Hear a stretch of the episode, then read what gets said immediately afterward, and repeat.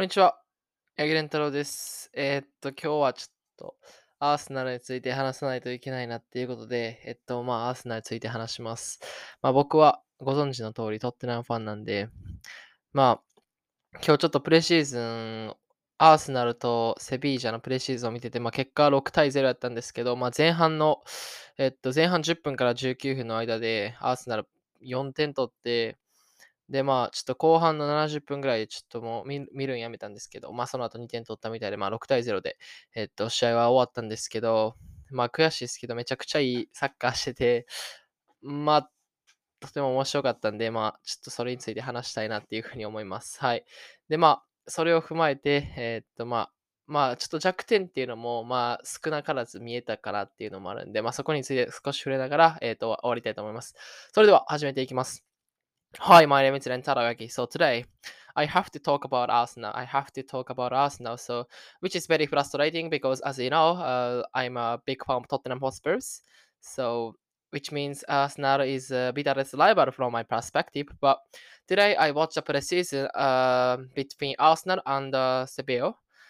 Then Arsenal scored four goals in the space of 10 minutes in the first half, from 10 to 12. Yeah. Then, you know, the final score was 6 0 for Arsenal. Then I stopped uh, watching this match uh, in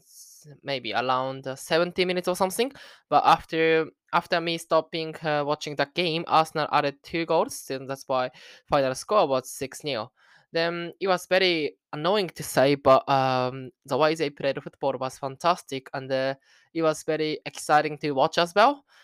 but at the same time, um, I saw a little bit of like a weaknesses which uh, another team can exploit. So this is what I want to talk about as well. Then I want to round off this podcast uh, today. So let's get started. えっとまあ、メンバーは、えっと、ゴールにラムスデール、えっと、右からホワイト、えー、サリバ、ガブリエオ、ジンチェンコ。で、ナンバー6、2人が、えっと、ウーデゴール、ちゃう、パーテイ、えージャカ。で、ナンバー10にウーデゴールで、3トップが右から、えーっと、サッカー、ジェジュス、マルティネリか。で、まあ、ベンチに、まあ、今日はいなかったですけど、スミスローとか、えーこの間、ポルトから取ったビエラとか、まあ、富安も怪我してて、まあ、ティアニも怪我してるって状況で、で、まあ、何がすごいって、まあ、2点目やったかな ?2 点目とかは、もうフリーキック、えっと、与えられて、で、もうすぐ、もうジャカがすぐパーって始めて、えーあ、3点目か、ジジュスのゴール。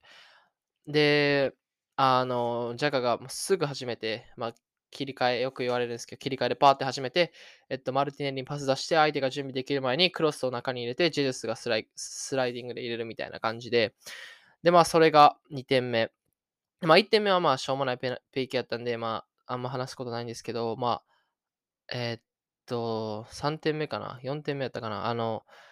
前からめっちゃ連動した感じでプレスかけて、相手のミス誘って、えーゴール決めるっていう。で、まあ、そのサッカーも結構、ワンタッチ、ツータッチ、ワンタッチ、ワンタッチ、ワンタッチぐらいでバンバンバンバンって崩していって、やっぱり、ウーデゴール、えーと、ジェジュス、マルティネッリ、サカがもうぐるぐるぐるぐる入れ替わって、まあ、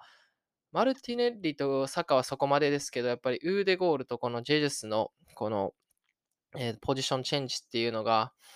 まあ、捕まえづらいなっていうのを、まあ、見てて感じました。はい。So, uh, the way they scored second goal or third goal, I didn't remember too much, but uh, after being awarded a free kick, uh, Jack uh, start, restarted it as quickly as possible. Then, you know, he passed the ball to the bar uh, where Gabriel, Gabriel Martinelli was. Then, uh, before letting Sevilla defense, uh, let it to uh, let it to clear away. Uh, Gabriel Martinelli put the ball into the box. Then Jesus became em- the end product to uh, to make the scoreline 3 0 or 2 0. I didn't remember. Then also the way they you know, got the third or fourth goal, also I didn't remember too much. So, but you know the way they pressed uh, high up the pitch was very organized. So that's why you know one man uh, who dictates the press uh, goes to the press. Um, another players or other players, sorry, other players follow follow him. Then just um, you know create a block uh, to finish it off. So which is so so amazing. Then also uh, front four players like uh, Saka and uh, Martinelli, uh, and uh, Odegaard uh, interchanged a lot. So it it, it caused havoc um, in the midfield because it was very difficult uh, from defensive perspective predict uh, predict uh, who is coming and who is going. So especially Udegaard and Gabriel Jesus uh, interchanged a lot. So yeah, which uh, was very effective uh, from Arsenal's perspective. そう。で、まあ、左サイドバックがティアニーじゃなくてジンチェンコってことで、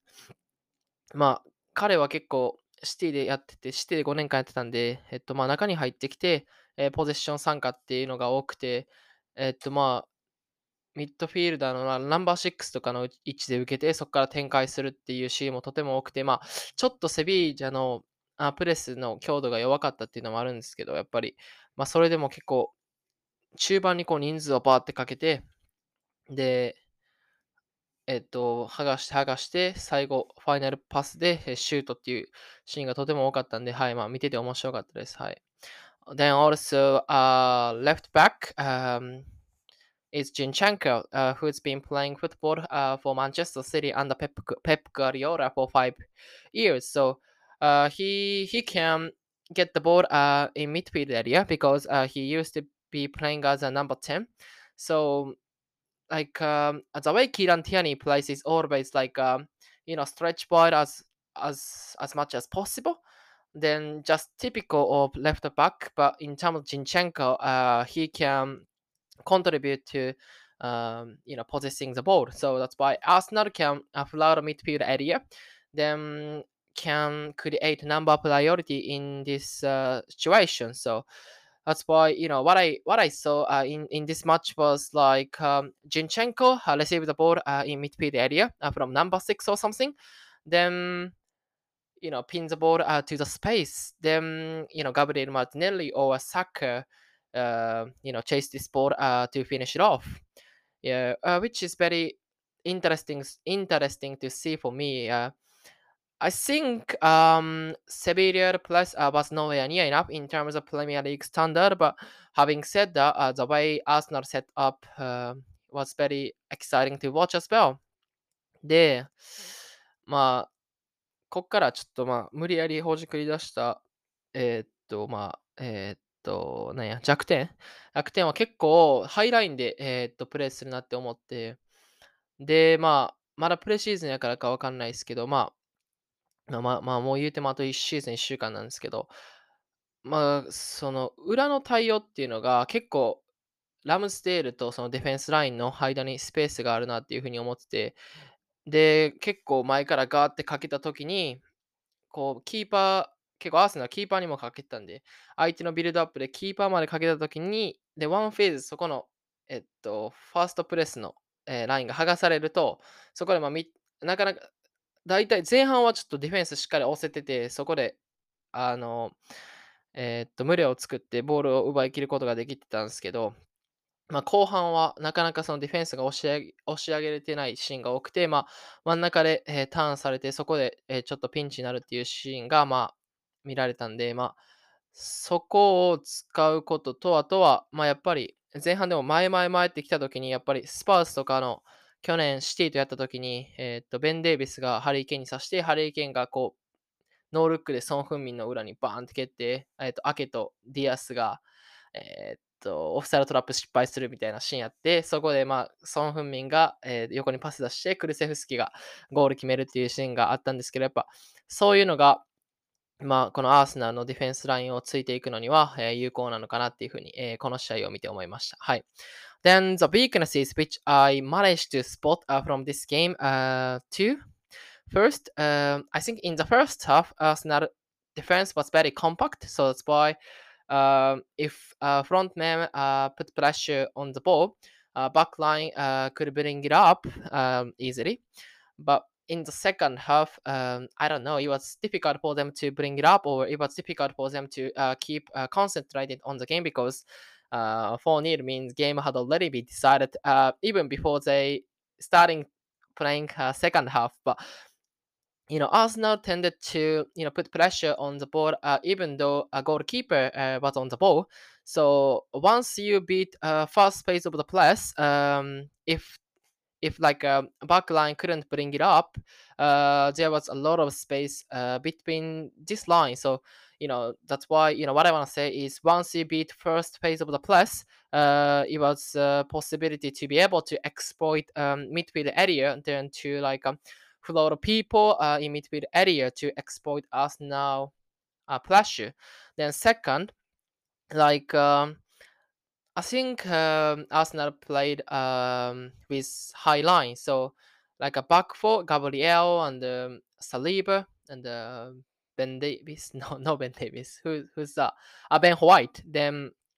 Alexander Zinchenko. Uh, they often like uh, you know keep the line as high as possible. So in the first half, uh, they were very compact, but at the same time, uh, Seville uh, two or three occasions, uh, they put the ball uh, behind this back line. Then, as I said, the distance between Ramsdale and the back line was so huge. So that's the way you know other team can exploit this defense. Like like we saw last season, uh, Spurs played against uh, Manchester City. Ben Davies uh, penetrated the ball uh, to Harry Kane. Then Harry Kane, uh, without looking anything, put the ball uh, in behind uh, Son Heung-min. Then Dias and Ake uh, failed to you know, failed to like uh, make Son Heung-min offside man. Then Son Heung-min exploit the space uh, offered by City's high line. Then you know he squared the ball to Kulusevski. Then Kulusevski finds the ball into the net. So uh, that's the way I think other team have to exploit Arsenal defender. Um, but having said that, uh, the way Arsenal played uh, is also fantastic and it was very good to watch. まあ、ここに、まあ、そこ、スミスロー来て、まあ、ビエラはまだ見たことないかわかんないけど、ビエラ来て、で、まあ、2枚のそのジャカとトーマスも良かったし、まあ、セビージャちょっとあプレス遅かったっていうのもあるっすけど、まあ、やっぱりテクニテクニカルな感じで、まあ、ちょっとスパーズとは違う感じで、はい、今日は面白かったです。はい。In addition to that, um, Emile Smith Rowe is ready to come in. Then also, Xhaka and uh, Thomas Partey also played very well. So yeah, as I said, uh, the intensity of the press, you know, created by Sevilla for 19 minutes uh, was nowhere near enough in terms of Premier League. But uh, Arsenal was very technical, and uh, the way they play football is very difficult, uh, different from Tottenham Hotspur, uh, who just relied on Son and uh, Kane's player. So yeah, it was kind of like a flash for me to see. So yeah, it, which is very nice. Uh, not both North London clubs, um, you know, spend a lot of money uh, to bolster their squad. So I, I can't wait to uh, see, you know, Premier League football uh, will get started. Thank you for listening. Uh, today's everything is about football, so hopefully uh, you enjoy listening to that. Uh, see you. Bye.